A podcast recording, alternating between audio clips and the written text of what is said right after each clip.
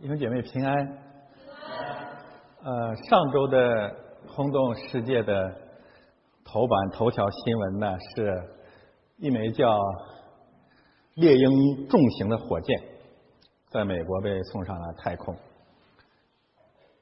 我们啊，也可以把它看成是一个神学现象，一个福音工程。因为实在说来啊，基督教的福音事工。就是一起航天的事业，带领人进入神的天国。所以大家如果看这个小的十字架，你会看见主耶稣在十字架上张开双臂，啊，很像一只起飞的雄鹰。出埃及记十九章四节是这么说的。你们已经看见我向埃及人所行的，我向埃及人所行的，你们都看见了，并且看见我如鹰将你们背在翅膀上带来归我。上帝要像雄鹰一样带领他的子民从埃及地起飞，飞往天国。创世纪啊，这个三个核心人物亚伯拉罕、以撒、雅各合起来是一起登月工程、太空工程。亚伯拉罕建了所谓的四座坛，相当于建火箭的基地。以撒据说挖了四口井，相当于召集众人。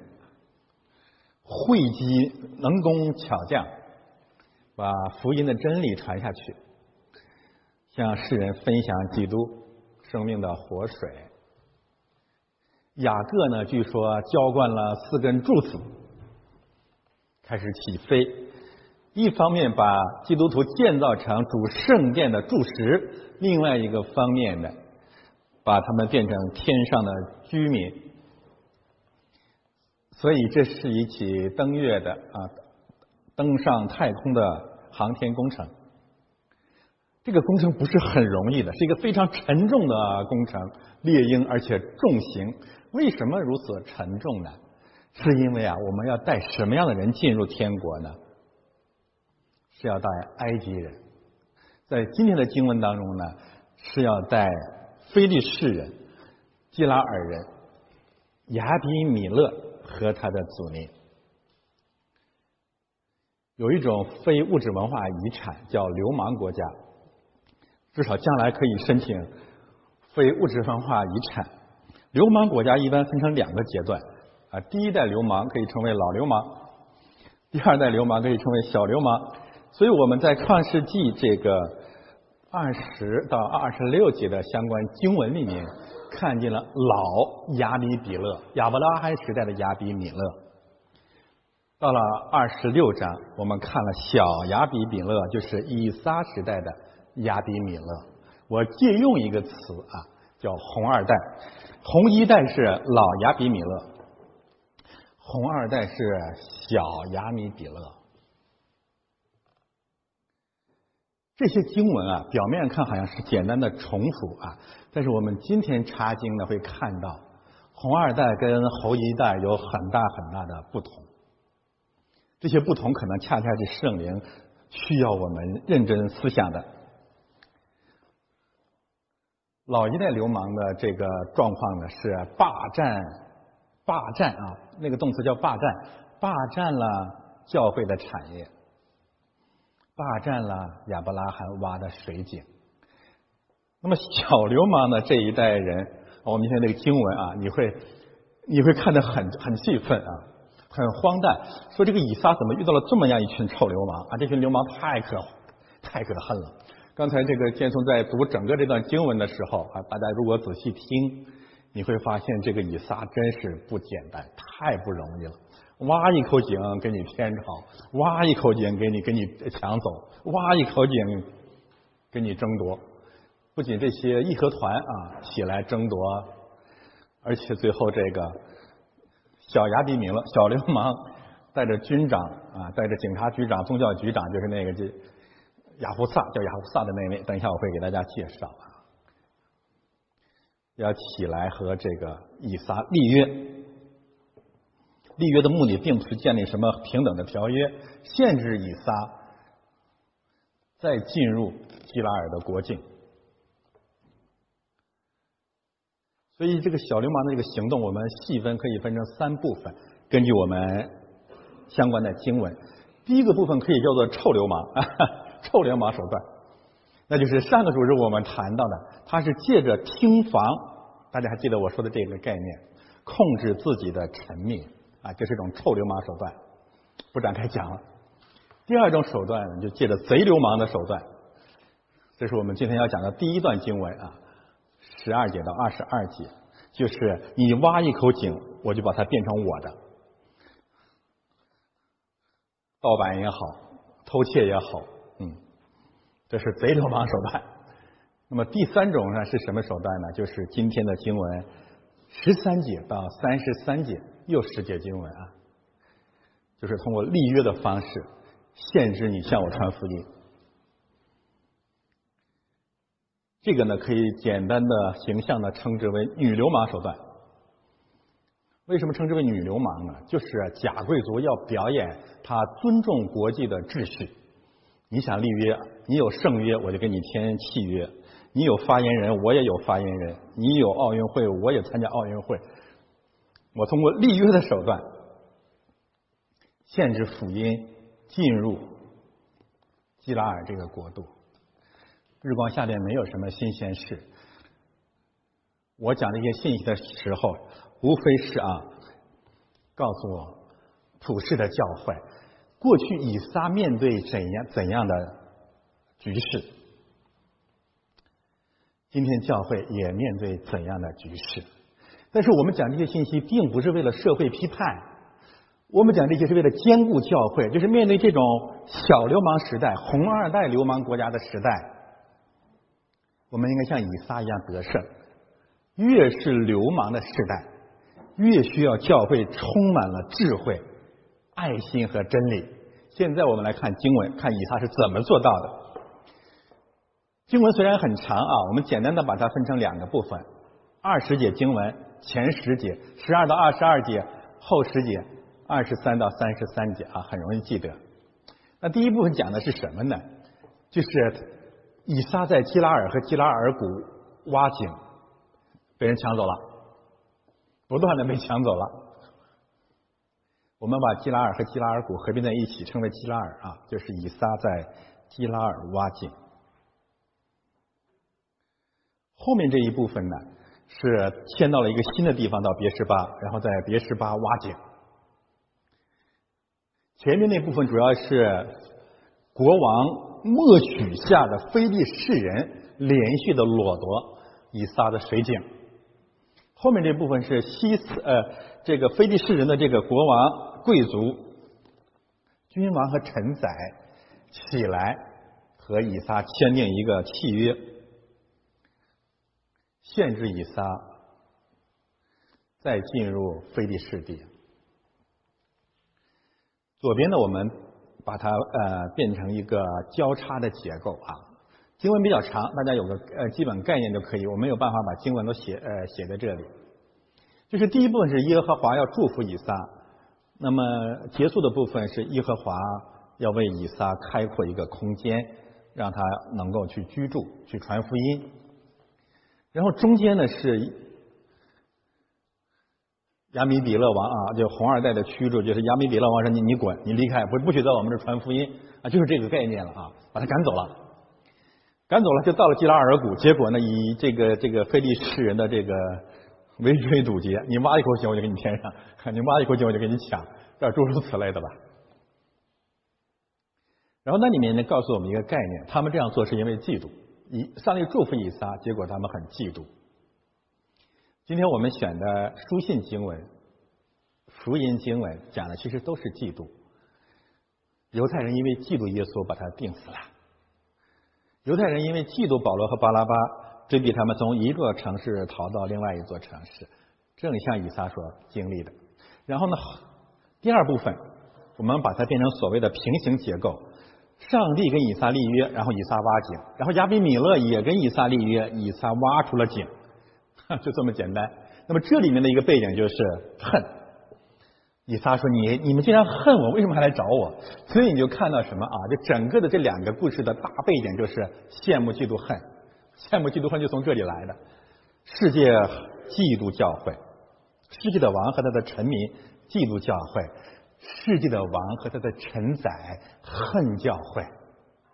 嫉妒如阴间般的残忍，憎恨是要置人于死地，这是我们教会最最基本的处境。那么我们应该怎么办呢？嫉妒和恨呢，很容易把基督徒变成一场政治行动，很容易把基督教变成一场政治行动，或者夺去了我们的信心。把我们变成了我所谓的灵恩派所代表的那种东方的异教，就是归到小庙里面，离世界远远的。这两个极端的方向都不是以撒的方向。第一，以撒坚决弃绝用政治的手段对抗世界的王和他们的百姓；第二，以撒坚决的继续的面对世界传福音。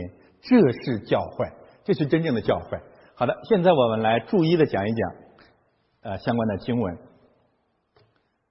以撒在那地耕种啊，你会发现这是一个很奇特的现象，因为一般来讲，这个先祖都是牧羊人，怎么会变成了一个农民呢？那只能说，农耕文化啊，农业主要是对饥荒做出的一种反应，这很容易理解啊。越是贫瘠的土地啊，越是在饥荒的年代，农业赈灾的能力远远超过畜牧业，这是个常识，对吗？一头一头小牛长呃养养大了要多长时间呀？但是种谷物种小麦啊，当年就可以得到收成，那一年有百倍的收成。简单的一句话，让我们看见这确实是耶和华啊祝福得来的百倍的收成。对农民来讲，我是农民的儿子，那这是神迹啊！新约圣经主耶稣两次讲了百倍，第一次是说有真道像种子一样撒在地里。就会得到百倍的收成。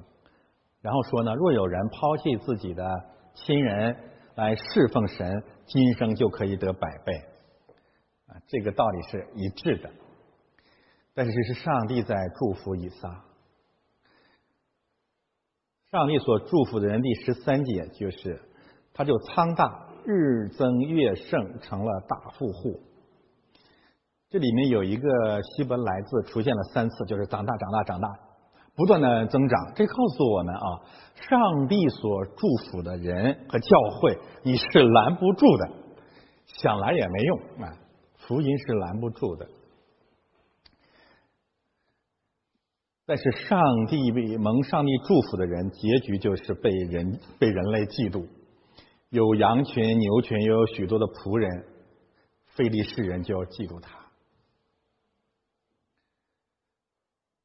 我们先看啊，这个以撒的这个祝福呢，是按照次序增长的。就是我们基督徒信主啊，你的这个真理上的长大也是有一个过程的，而这个过程是符合逻辑的。先是植物上的祝福，然后呢是动物上的祝福，然后呢是人丁兴旺啊。这个过程很像创世纪第一章，先造植物，造动物，然后再造人。所以别别着急啊！我们在基督里面的长大一定是有一个过程的。那么第二个方面，我们就看到了蒙神祝福的人一定被世人嫉妒。嫉妒这个词，大家可以检索整卷圣经。有两种信徒，一种叫嫉妒徒啊，一种叫基督徒啊。基本上人类可以分成这样两部分。这也就告诉我们啊，如果我们立在主里面立志做了他的门徒。我认为我们最应该胜过的试探就是嫉妒，嫉妒会把人变得极其的丑恶，而且极其狠毒。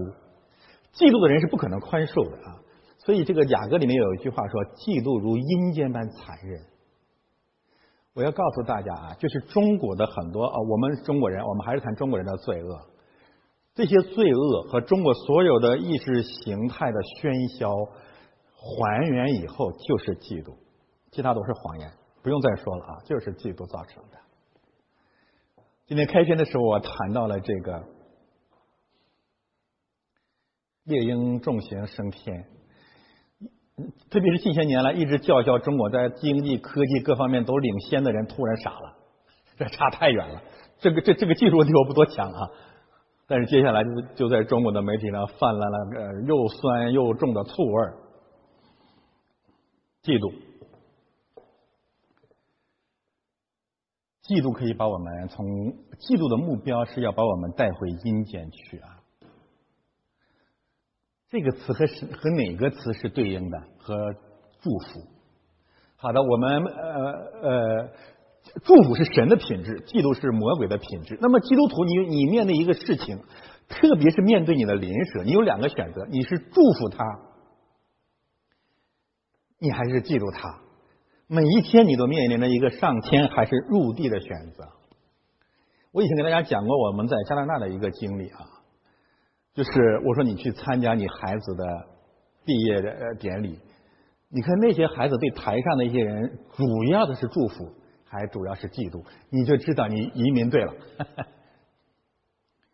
包括我的女儿啊，前段前段时间，嗯，是哪个我记不得了啊？好像是他一个同学得了一个什么特别特别特别好，比他的成绩还好。他说他没有必要跟我表演嘛，没有必要在家人面前表演嘛。他说他得了那个比我得了那个第一，我还开心。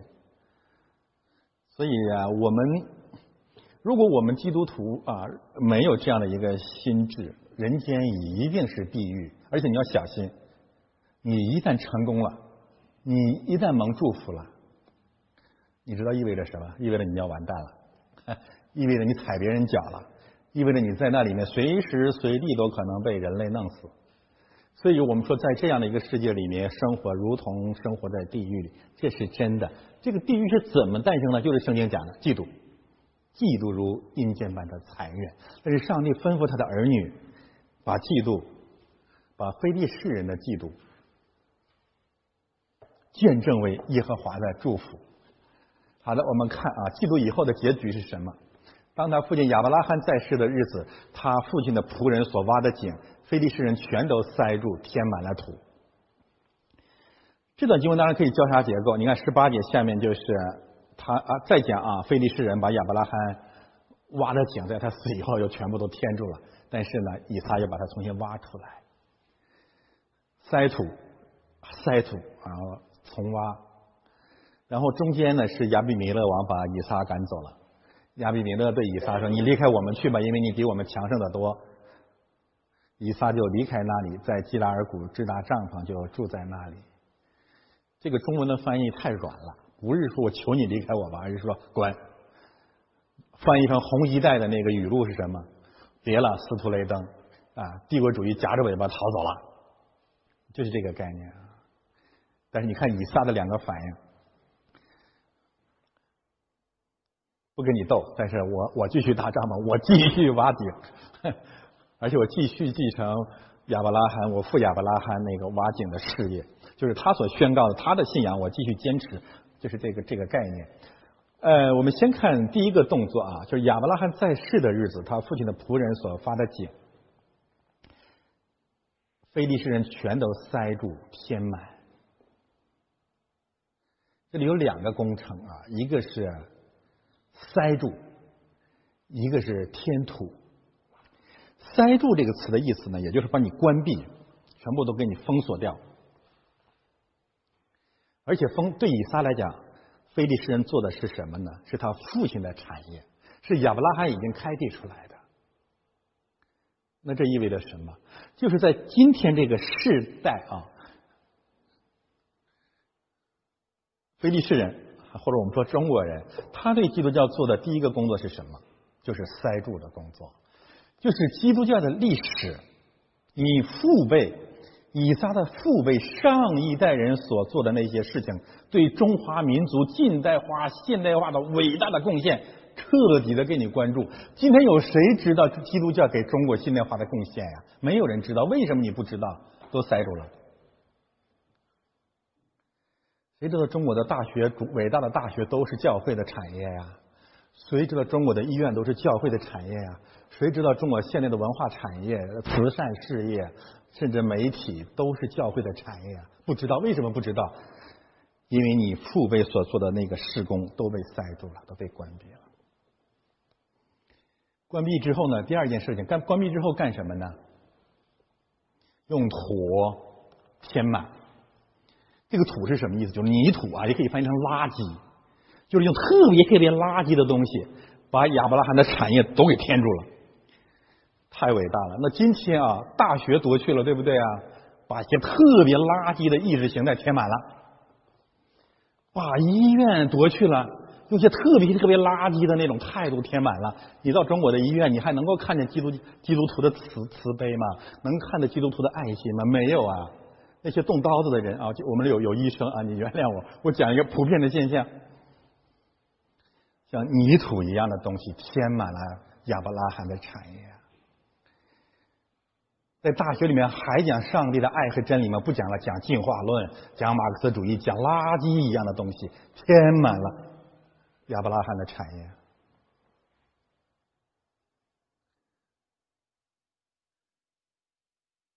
这就是中国近代史的飞机运动，夺回教育权的运动。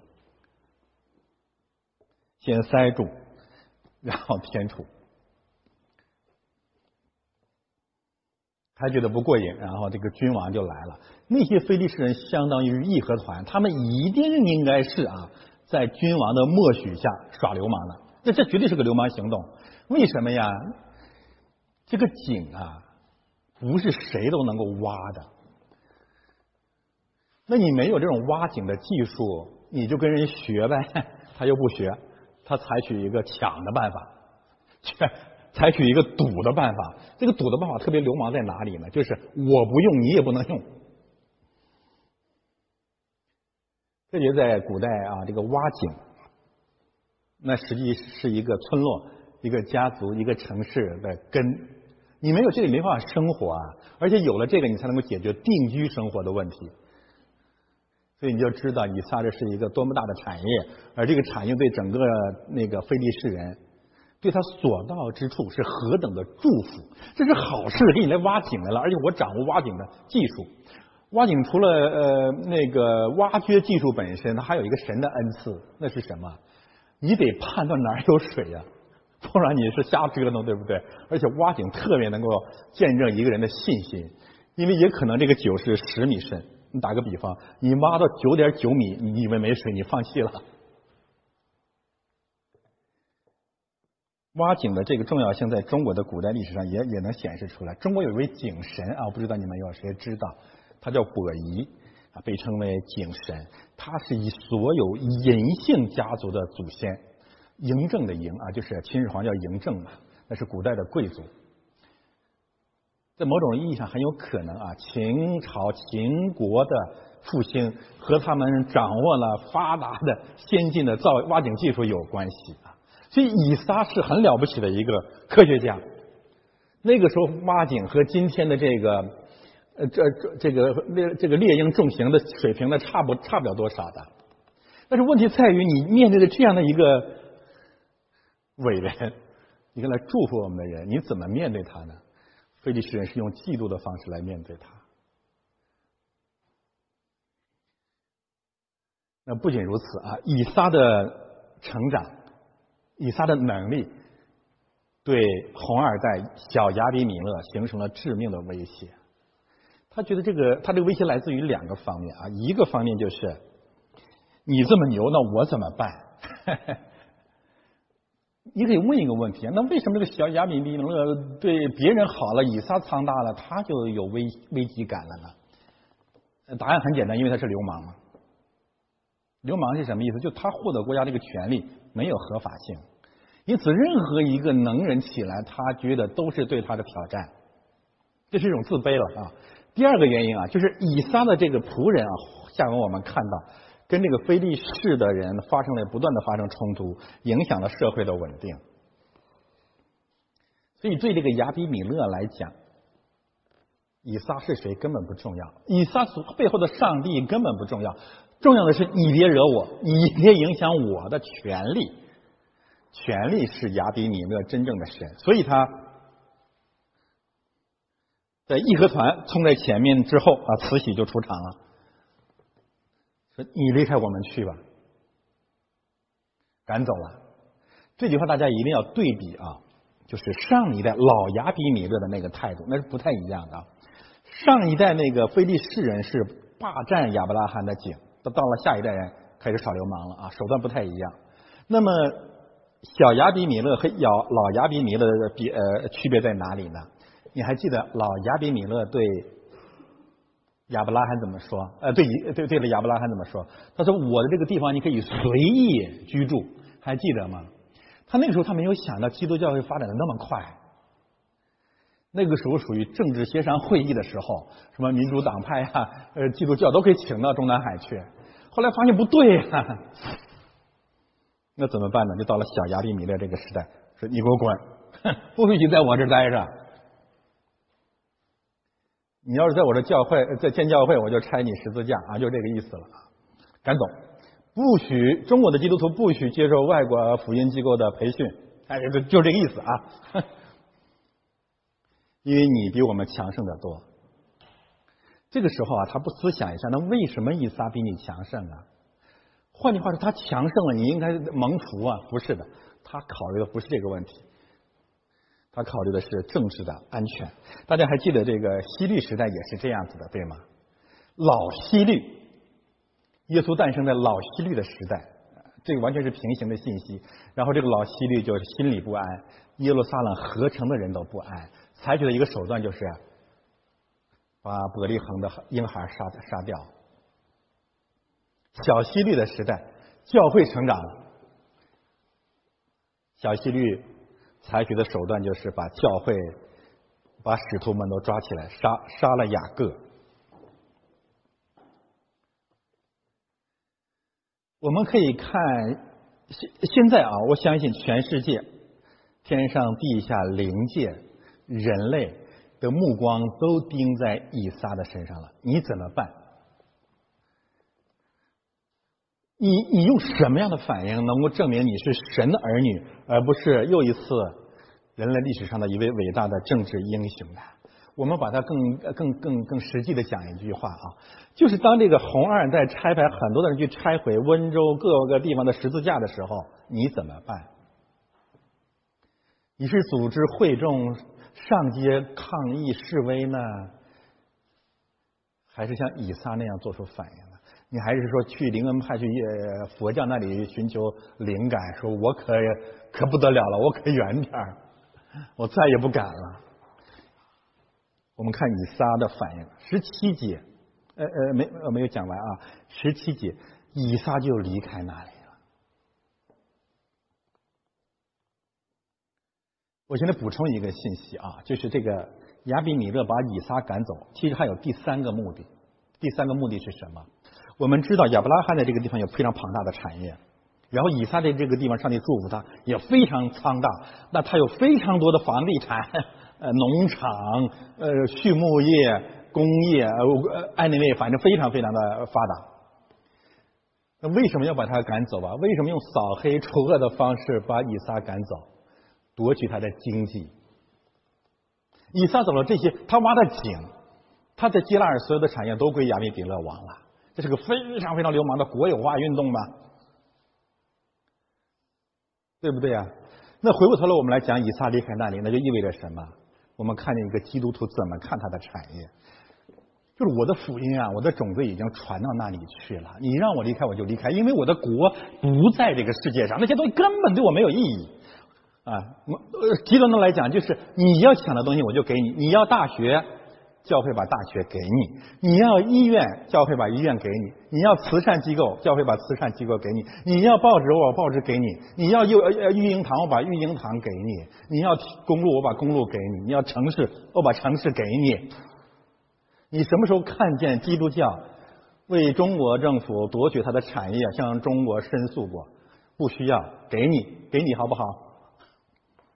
不仅如此，我们要夺取的不是你的那个权利，我们的目的是借着这些工程，不断的把真理、把救恩的福音传给基拉尔人，传给中国人。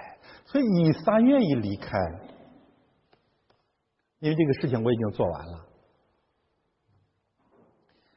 相关的一个信息，我让我们看见，教会不要建大教会，不要富丽堂皇，因为当你逼迫的时候，你就舍不得了。今天呃，很多国内的一些小组啊、教会啊，呃，面临着同样的处境。但是我希望他们从以撒身上学到这种呃喜乐、平安。你赶你你把我从这个地方赶走，换个地方不行吗？你有有什么关系？没什么关系。但是我绝对不用政治的手段跟你发生冲突。之所以不用政治手段发生冲突，有两个理由：第一，凡是用政治手段对抗政治暴政的人，一定陷入罪里；第二个更重要的原因，你的正经事业就耽误了。你不知道这种政治冲突多么的害人，多么的耗费时光。你要是不了解，你到网上看那些撕逼、那些那些互斗的人，就知道了。哎，真耽误功夫，真吃饱了撑的啊！我们哪有功夫扯这一套啊？再说我干嘛天天写文章批亚宾比勒？他就是个罪人，上帝早就说了。我说他就是希望他信主，对不对？所以第一个选择离开。遇到这些问题我就走了。我盼望所有遭遇教呃政治逼迫的教会，他逼迫你就离开，不要跟他对立，因为我的国不在这世界上，因为我们的国不在这世界上。但是还有第二点，你去哪儿呢？去干什么呢？在基拉尔谷，这也是基拉尔的一部分嘛。继续搭支帐篷住在那里，特别是。第十八节告诉我们啊，你塞住了，我就再挖出来。你把基督教福音的真理遮盖了，我再把它重新宣扬出来。你可能遮盖了四十年、三十年、二十年，但是路德教会在三十年、四十年、五十年建起来了。我们继续传讲亚伯拉罕的真理。你遮盖得住吗？你拦得住吗？用脚踢刺是很难的，福音照样重新传到基拉尔。你可以把太平洋封锁了，你可以建立防火墙，但还有互联互联网，一代一代新的技术不断的去出现，背后有上帝的旨意，就是福音是不能遮盖的，是拦不住的。仍叫他父亲所叫的那些名字，我不否认我的信仰，我不改变，不跟你苟合，我还是坚持亚伯拉罕的信仰。那是不是遇到难处的时候，我们就换一种方法？不能这么讲了，换一种讲法，不可能。至少对我来讲，不可能，还是这么讲。说到这里，我们赞美一下以撒啊，当然最后赞美主。一直认为以撒很软弱，现在我们才看到以撒才真男人啊！这是大丈夫，不是匹夫之勇，也不是胆小之属。大丈夫是什么？不跟你做血肉之争、匹夫之勇。但另外一个方面，我的信仰，我们的讲道台绝不妥协。我们看下面的信息啊。第一个阶段，刚才我们讲的那个流啊小流呃这个这个这个这个贼流氓的第一个阶段就是塞住，然后呢填土。然后我们看第二个阶段，这到了第二个阶段了。第二个阶段可以说是更流氓。啊以撒的仆人在谷中挖井，便得了一口回活水井。基拉尔基拉尔的牧人啊，呃注意这个新的概念。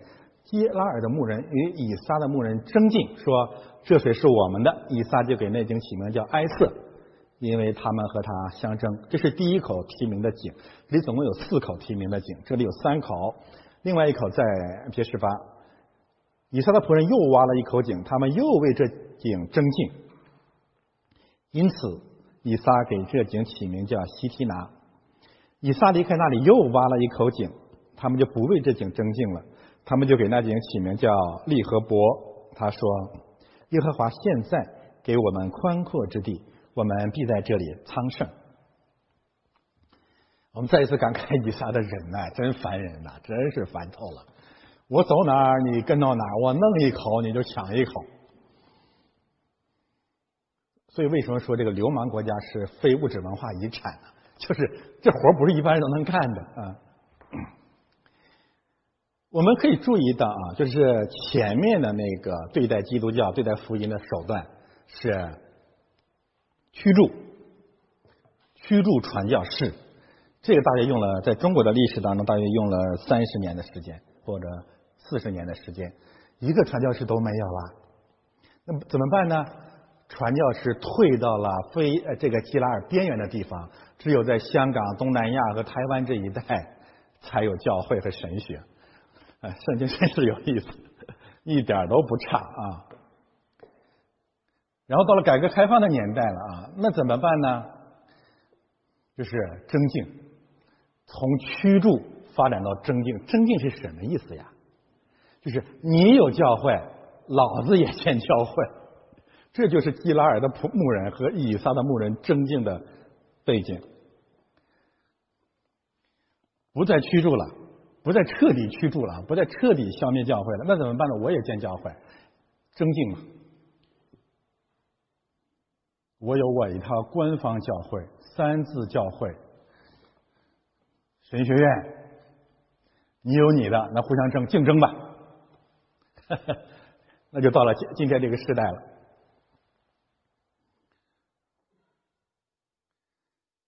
这个征敬的时代分两个时期啊，第一个时期叫埃瑟的时期，第二个时期叫西西拿的时期。埃瑟这个词的基本含义是指欺压、欺骗、压迫，主要是通过欺骗。欺骗说我们也有教会了，谁都知道你那叫教，你那你那叫教会吗？这就是欺骗。我们叫三字爱国教会，嗯。第二个手段就叫西提拿，西提拿这个词是什么意思呢？就是用法律的手段来控告他，他原原原文的概念是控告，控告你，你违背圣经了，你违背我们的法律了，我把你送上法庭，我用法来治你。控告，而且特别有趣的是啊，西提拿这个词啊，所以这个读原文特别重要。这个词就是撒旦那个字根，所以我说，如果说前前面还是罪人对教会的逼迫，现在是魔鬼亲自上场了，而魔鬼对教会的逼迫，采取的就是控告的手段，示众、电视认罪，用法律、用军队、用警察消灭教会、争夺教会、逼迫教会，这是西提拿的时期。我们知道主耶稣。使徒和保保罗他们这些人，实际上是在控号当中殉道的。中国有句古话，就有再一再二，没有再三再四，这是真的啊！以撒就离开那里，就是你，我让给你行吗？我让给你。南京金陵神学院，我让给你啊。华南神学院，我让给你。中南神学院，我让给你。我在网络上建 CSMP 行不行？可以了。我们到了宽阔之地，拦不住了。以撒就离开那里，又挖了一口井。他们不为这这井争竞了。我想有很多原因啊。第一就是也实在没脸了，这可能啊。但实在不要脸，咱没办法，这个东西。还有一种就是鞭长莫及了，管不过来了，财力有限了。还有一种可能就是上帝击打他们，让他们内乱，没没有时间再逼迫教会了。不管怎么样吧，反正我们一定要忍耐啊！忍耐过埃塞时期，忍耐过西提拿时期，一定会到利和伯。我特别喜欢这个词“利和伯”，宽阔之地。一个方面，上帝一定给我们聚会的地方，一定要有信心。你可能昨天还什么都没有呢，今天突然就有了。因为我们的神是从无到有创造万有的神，宽阔就是开辟天地的意思啊，开辟空间的意思。另外一个方面，在整个的这个过程当中，我们的心肠变得越来越开阔。基督徒是一个心胸开阔的人，别做小心眼啊，别做小心眼。为此，我们才知道啊，你可能有一个问题，就是在这个过程当中，上帝在哪儿呢？那些臭东西，那些臭流氓，为什么不弄死他，让他来搅扰以撒？我告诉你的，传递了神的两个美意：第一，神怜悯他们，没有消灭他们，就是等候他们悔改嘛；第二一个目的是什么？就是要教导、培养他的儿子以撒，就是在为了我们的美呃好处。你只有经历过爱色的人，经历过西提拿的人，你才会真的长大，你才会真的珍惜利和伯啊！不然不然不然，我我们怎么成长？感谢神啊！这是我们基督徒成长的道路。这是第一大部分的经文，前十节。我稍微做一个应用啊，翻到下一页。那么我们也可以这样来讲，就是上一周呢。有两起震惊世界的丑闻啊，不限于上一周了。一个是我的老家啊，黑龙江省向世界贡献了一个奇耻大辱的丑闻啊，就叫做汤兰兰惨案嘛。就是有有一个小女孩，好像从六岁还是从什么时候开始啊，基本上啊，基本上被全村的男性嗯。这个强奸也好啊，这个淫乱了也好，后来他就把这个案子告告发了。全村大约有六十多口人，好像有四十多个男人被涉案，判刑的是十一个人，没好人了几乎啊。那么这个案件发生之后呢，过了很多年啊，这个。他的妈妈，他的爷爷，他的父亲都涉案了，都涉案了。从监狱里出来以后，开始去申诉，说这是个冤案，有刑讯逼供的成分在里面。于是这件事情就引起了轩然大波。这个事情啊，我们用一句网络的词叫做“细思极恐”，这事太可怕了，想起来都很战栗啊。当然，我作为一个东北人，我我我最最感慨的是，我们的家乡真的是变成了地狱。那么第二就是我的家乡需要一件教会。为什么说这件事情如此让人恐怖呢？就是你从哪个方向想，都让人不寒而栗啊！如果这个女孩控告的这个事件是真的，那这个村庄及其这个村庄所代表的东北及其这个东北所代表的国家，还是人间吗？第二。如果这个女孩是诬告，那是什么样的一种罪恶，让这个孩子变得如此如此的邪恶的？那么，如果是孩子的诬告，而且是刑讯逼供，那么整个中共的司法当局，这是一种怎样的魔鬼的差役呀？这个国家还有一点点光亮吗？这就是流氓国家最生动的写照。而且不仅如此啊，如果这这如果这三个如果都呃不同程度的成立，你还会看见另外一个现象是什么呢？就是支配整个的这场罪恶背后的一个偶像，一个邪灵是什么？就是钱，什么都不信，就信钱。如果这个父母逼孩子卖淫，为了钱，对不对？如果这个孩子啊控告这些人，因为有一个录音告诉我们，就是先跟这些人要钱。不给钱，我就把你告上法庭。那么这些司法当局为什么要制造冤案呢？说穿了就是勒索嘛，抓一个人就有钱嘛。我们需要诚实哈，你可能觉得我在污蔑中国的司法当局嘛，你自己用你的良心说话啊。这是一个普遍的现象，钱财深刻的影响了中国的现实生活。魔鬼就是用好做食物，用钱财把人间变成了他的国度。那么和梵蒂冈有什么关系呢？作为教会没有办法不做出一些反应，因为最近这个轰动全世界的一个一个新闻事件就是梵蒂冈要跟中国建交了。在这之前，他们派了一个主教到中国去考察，回去以后向教皇报告说，中国有很多很多的优点。中国是天主教，是天主教义、社会教义最好的实践的地方，是人类的榜样。然后呢，他举了一个例子，就是美国是个很败坏的国家，因为在中国啊，只有在中国，好像是这个概念，国家的政治生活从来不受经济的影响。这是一个多么瞎眼的人啊！汤兰兰这个案件就彻底的撕撕碎了他的谎言。因为汤兰兰案的每一个方面，都让我们看见经济 对政治生活和个人命运至关重要的败坏和影响。我们盼望天主教悔改，但是天主教跟中国建交一个方面一定撕裂天主教会，因为我们已经看见了很多主教起来跟教皇叫板。但是这不是我关切的，我真正关切的是，我是希望更多的基督徒能够认识到两个真理：第一，就是天主教梵蒂冈走到今天和他的神学是有关系的，因为在某种意义上，他一直把基督的国变成世界的国。另外一个方面，让我们回到以撒的立场上去，不要跟中国苟合和淫乱。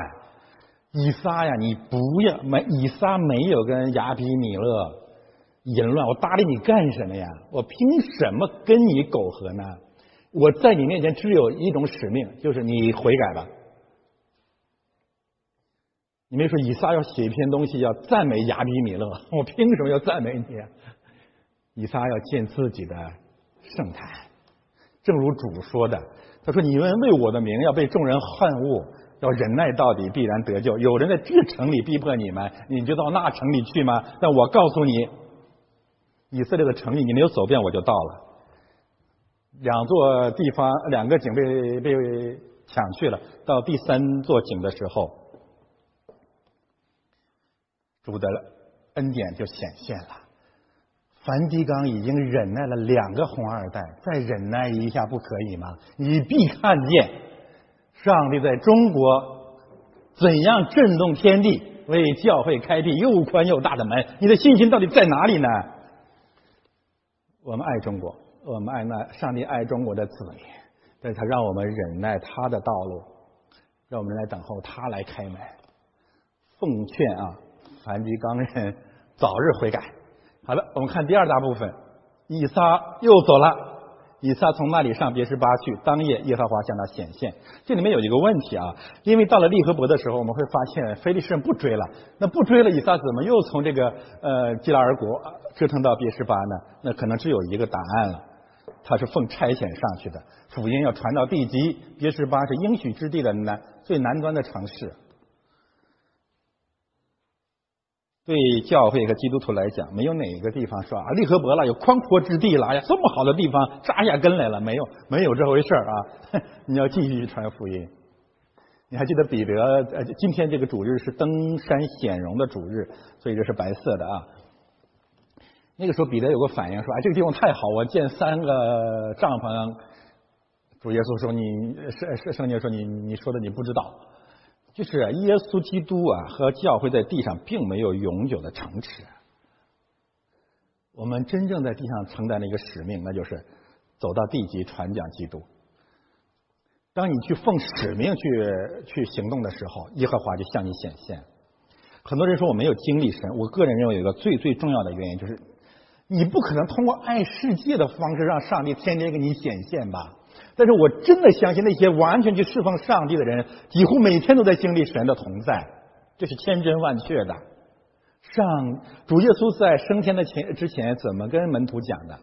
他说：“你们去，往普天下去传福音，让万民做我的门徒。”然后再说：“我必与你们同在。”你不去传福音，你天天去上去赌场，你去打扑克，对不起啊。你说上帝怎么不跟我同在？那上帝凭什么跟你同在？啊嗯，好吧。然后我们看耶和华对他说的话：“我是你父亲亚伯拉罕的神。”介绍他是谁？他怎样与亚伯拉罕同在，也怎样与以撒同在？神的同在是什么意思呢？就不要怕。那你现在要想一想，以撒会怕什么呢？每个人都会站立，怕非利士人啊，怕基拉尔王，这是正常的一种感觉。怎么能生活恐惧呢？就是你相信神跟你同在，而且还要赐福给你，不仅赐福给你，还要赐福你的后裔。这是面向未来的祝福，从现在到永远啊！上帝是永在的神。那么有了这样的一个信号，我们就不会再怕了。因为恐惧最大的恐惧还是死亡的恐惧，永远同在。那就像圣经说的，那人能把你怎么样呢？这是我们的信仰。好的，我们往下看，然后这个以撒就在那里筑了一座坛。求告耶和华的名，并且搭支帐篷，他的仆人便在那里挖了一口井。以撒到了别什巴啊，建了一座坛。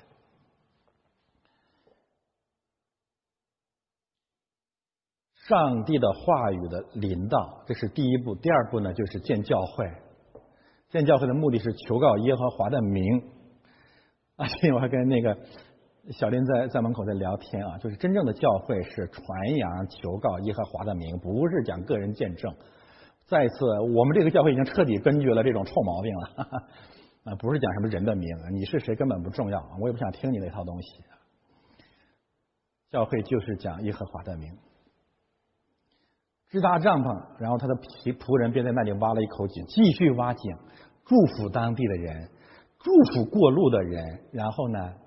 也表明他们要在这个地方再居住一段时间，啊，不是蜻蜓点水啊，是需要把附近的根扎好。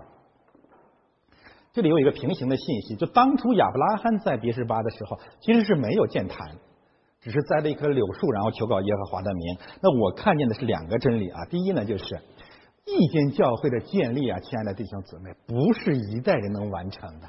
所以有很多人来夸我啊，确实让我谦卑下来。但是牧师，你现在在领导一场最伟大的宗教改革，新的宗教改革啊！我看了这段经文的时候，我就觉得面红耳赤。我们一代人完不成的，这个事业太伟大了啊！我们这代人如果真的能栽一棵树，就已经不错了。还需要一代一代一代的人起来。中国的福音啊，可以说基本上也就两三百年的时间啊啊，成规模的福音事工，一切真是刚刚开始。也就是说，一个地方的福音化。需要一代又一代人联合的工作。第二个方面呢，就是这口井不是一个人挖的，这是亚，这是以撒的仆人挖的。在横向上，一个教会，一个呃一个福音事工的完成，也是需要更多的人同工的。这不是一个人的事业。我们的讲道台，我们的讲章，我们的视频，真的是很多很多弟兄姊妹同工，默默无闻的奉献，连仆人的名字是谁都不知道。这是天国的事业，这才是天国的事业。所以等一下你会看到啊，这世界的人英雄人物都有名字：亚比米勒、雅胡萨、菲戈。那这里面我们连仆人的名字都不知道，千千万万个上帝的儿女，因为他们的名字在天上，在生命册上。所以我一直在强调，我们基督徒不追求照汗青，照你那个破汗青，什么史册就是一块臭抹布。我们的名字在天上啊！好的，翻到下一页，我们现在来看亚米比勒王来了，同他的朋友亚胡萨和他的军长菲戈从基拉尔来见以撒。这些人为什么又跑来了呢？一个方面就是以撒的苍大再一次震动了他们，还有一点，他们害怕，他们害怕蒋介石反攻大陆，他就觉得自己伤害了这个，得罪了，这个侮辱了。以撒，这小子不会有一天回来吧？然后呢，他们组成了一个代表团。大家记得啊，这个代表团啊，跟上一代的那个代表团有很大的区别来。一个方面是很一致的，亚比米勒和军长、君王和这个国防部长，然后中间又夹了一个人，就是他的朋友雅胡萨。这个朋友呢，有两个含义啊。第一个含义呢，就是。貌似朋友的那些狗肉朋友，圣经用这个词啊讲了好多好多这个反讽的案例，比如说像这个参孙，参孙有很多朋友，结果他的老婆最后被他的朋友给睡了，这就是朋友。然后新约圣经有讲朋友，就是比拉多和希律原来是仇人，但是为了害基督那一天，他们就成了朋友。所以我我个人领受的是，这个朋友是一个反讽，就是这个乌合之众、利益暂时堆积起来的这些人，有一天这个某某某和周永康就会翻脸，没什么真正的友谊，就是这么这么一帮东西，这帮东西呢为了利益的原因暂时聚集在一起了。亚伯萨的意思就是产业，就是钱。第二个含义，这个朋友呢，在旧约圣经当中，相当于宗教局长、警察局长、统战部长。所以你就看这个团队啊，既有军队延续过去的那种蛮横的传统，另外一个呢，开始伪善，就是我也带着教育部长、统战部长、外交部长、发言人来了，遵守国际惯例。然后以撒就对他们说：“你既然恨我，打发我走了。”为什么要到我这里来呢？以撒非常清楚，善来者不善，善者不来。你们恨我，以撒知道他们恨他，告诉他啊，告诉他们，我们呃，就像呃新约圣经说的啊，主耶稣啊，知道人心里所存的，别来这套，我完全知道你心里是怎么想的，这一点非常重要。因为如果以撒被他们的这种所谓的友好的外交行动给欺骗了，那么下面以撒跟他们立约就完全显示不出以撒的爱心。以撒揭示揭穿了他们的恶呃恨意，但是仍然愿意和他们立约，这才叫爱，这才叫忍耐啊。然后我们看他们怎么讲的，他们讲了一大堆特别特别有意思的话，等一下我展开来跟跟大家说。讲完了之后，以撒就跟他们设摆宴席，他们便吃了。你恨我，你来骗我，而且我也知道你跟我立约想干什么，但是我仍然好吃好喝的招待你。一个方面显示了教会对人的友善，另外一个方面看出了这些人不过就是群吃货啊！如果你真正承担了一个外交使命，到这来先签约，不是先吃一顿。新约圣经说是神的国不在乎吃喝啊，这些人先吃一顿啊，早晨起来立了约，然后就走了，平平安安的离开他们，离开他走了。这是个悲剧，亲爱的弟兄姊妹，是个极大的悲剧啊！就是你跟教会、跟主耶稣基督的救恩呢是擦肩而过呀。你以为你成功了，你成功的把教会消灭了，你成功的把基督教拦在了国境线之外啊！你成功的回到你那个地方了，继续过猪一样的生活了。但是你知道了吗？在我我我能看到，感觉上帝看着他们所谓平平安安的背影，真的是神，真是后悔造人在地上。这是群什么东西呀？他们在等候死亡，等候审判，没有真正的平安。他们不知道他们真的失去了什么，真正的舍弃了什么，真正的拒绝了什么。你把互联网封锁了，你把教会一个一个的逼迫了，你把福音去彻彻底底的隔绝了。你知道你究竟在为自己积蓄什么吗？他们为什么要这样做呢？我告诉大家，有个特别特别悖谬的、吊诡的、恶心的、愚蠢的、疯狂的想法。他认为以撒要害他。哎，这个太奇妙了！放到下一页，我们打开来看一看这些东西，那些话，他们说啊，哎，这些话每一句话都值得玩味啊，都都是都是非常非常形象。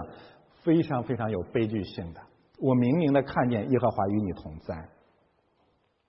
结束的地方说，我明明知道耶和华赐福给你啊。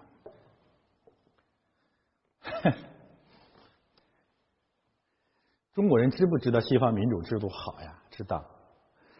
中国人知不知道这个基督教福音是爱爱人的呀？科学科学跟宗教的这些关系，这些祝福，知道。明明的都知道，不需要启蒙，人家比你还明细。红二代新的流氓对西方的崇拜，对西方文明的了解，不比我们差。这才是悲剧，你明白吗？而且比你你看，他比以撒还熟练。刚才以撒的话里面没有什么耶和华和什么神，人家是张口闭口全是上帝和上帝的祝福。你这你这才叫流氓，你知道吗？就我根本，实际我心里根本不在乎上帝和上帝的祝福，但是我完全我完全知道，而且我呢讨好你，用你的话语习惯给你讲神学、讲福音、讲市场、讲普世价值。我为什么这样讲呢？我这样讲的目的一点点也不是为了我来学，把这套东西拿来，耶和华祝福你，但我不要。耶和华和你同在，可以啊，跟你同在啊，但我不要。弟兄姊妹，你明白吗？你我们现在碰见的听福音的人是这样的一群人，不再是以前那样的了啊！以前是真不知道啊，现在人家人家子女啊、小三儿啊、私生子都在西方，你这套东西人家也熟悉，那你怎么办呢？这才是我们面对的中国人啊！就在口头上甚至赞同你说的东西。而且知道这些东西对你是好的，但我就不要。那为什么我不要呢？归根结底是因为我信的上帝叫钱，就就就这么简单了。耶和华祝福你有什么用呢？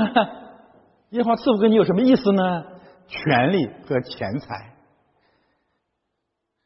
权力和钱财才是我们侍奉的。只要你不动我的权力。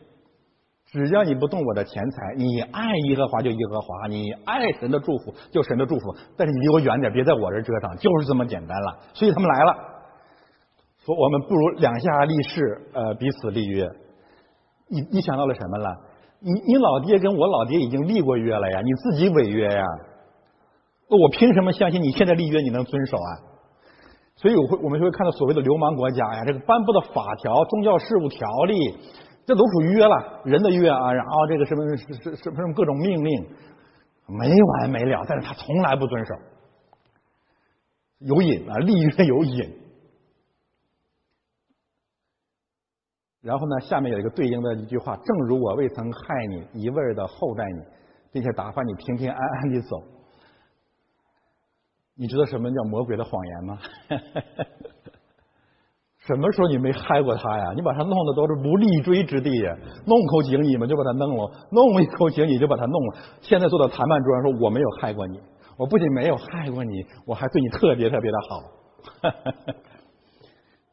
你你遇到谁了？你遇到外交部发言人了？我们我们国家有非常充分的宗教信仰自由，我对教会很好。你你怎么办？你没你没辙呀！是张睁着眼睛说瞎话。那不仅如此，这可能也代表这样一种人性，那就是一个人啊，可能是很少能够记住自己对别人的伤害，但是对别人的好处都是无限无限的放大。但是最中间这一节经文告诉我们，真的特别可悲的一个事实，就是使你不要再害我们，亲爱的弟兄姊妹。这句话可能是真实的啊。正因为是真实，让我感到无限的悲凉。那么，中国为什么逼迫教会？那习近平为什么要拆十字架呀？因为他觉得呀，这个以撒啊，教会要害他。可是我们心里，我们在神面前说，谁想害你啊？谁在乎那点破权利啊？谁想呃这这个让社会不稳定啊？所以大家想明白了吗？这是何等致命的一场误会！从始至终怕教会，怕基督，怕福音，真是看盼望圣灵开这些流氓们的眼睛。我们教会从来没有害人之心，我们只因为基督爱了我们，我们也希望把这种爱传给我们的骨肉之亲。你何必要怕我们呢？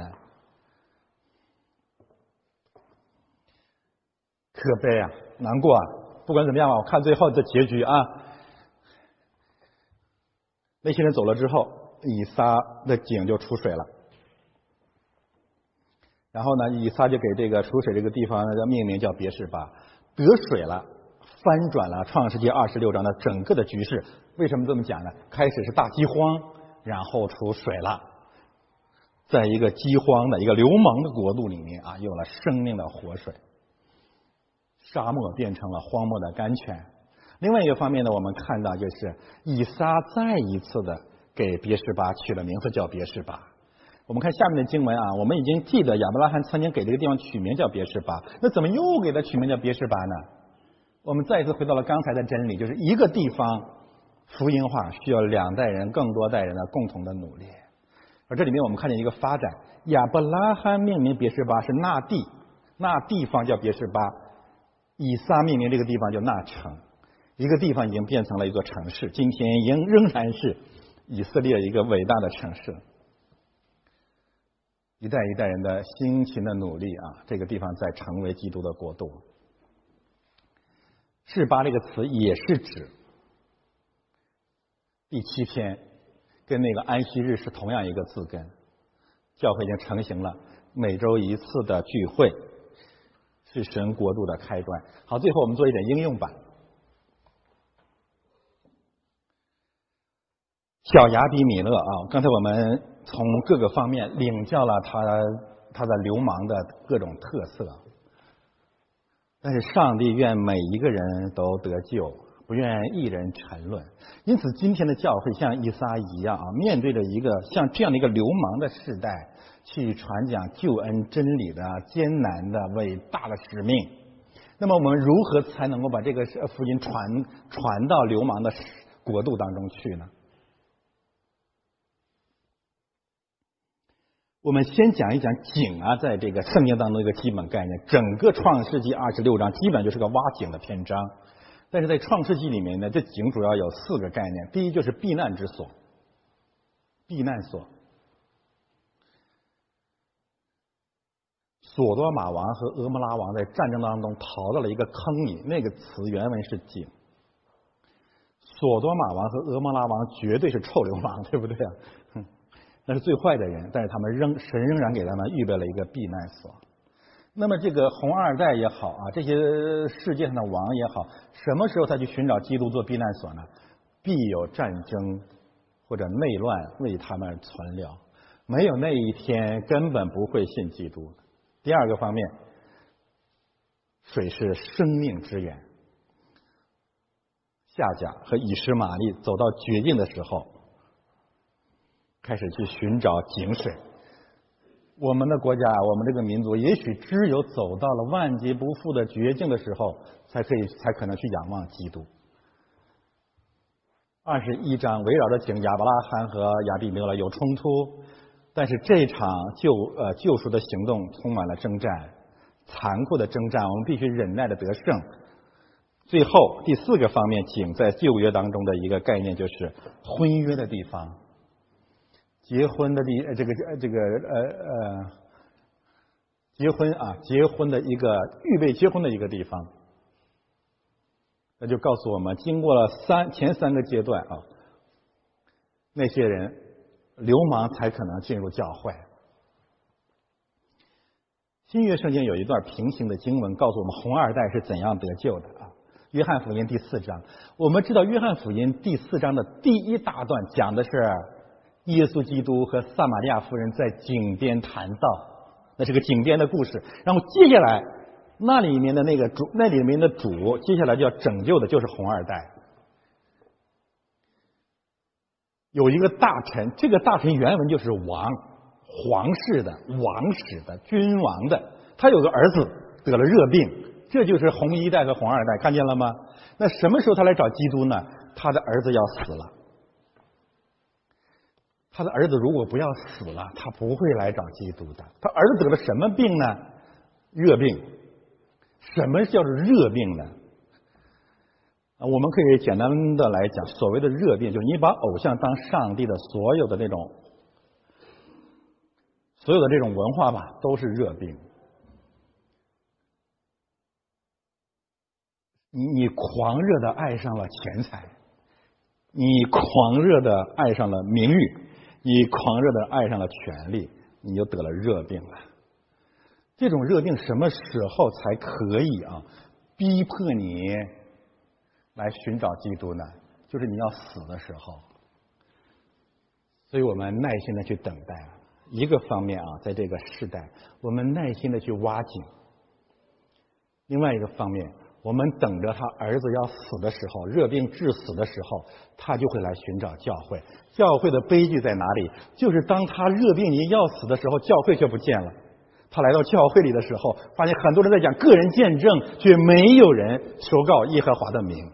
我们的教会是承担着这样的一个使命，从过去到现在到永远，我们健谈求告耶和华的名。我们一起来祷告。天父，感谢赞美你，召集你的儿女，今天让我们认识这个流氓的时代，更让我们学习以撒的爱、以撒的忍耐、以撒的信心。愿主你耶稣基督与我们同在，阿门。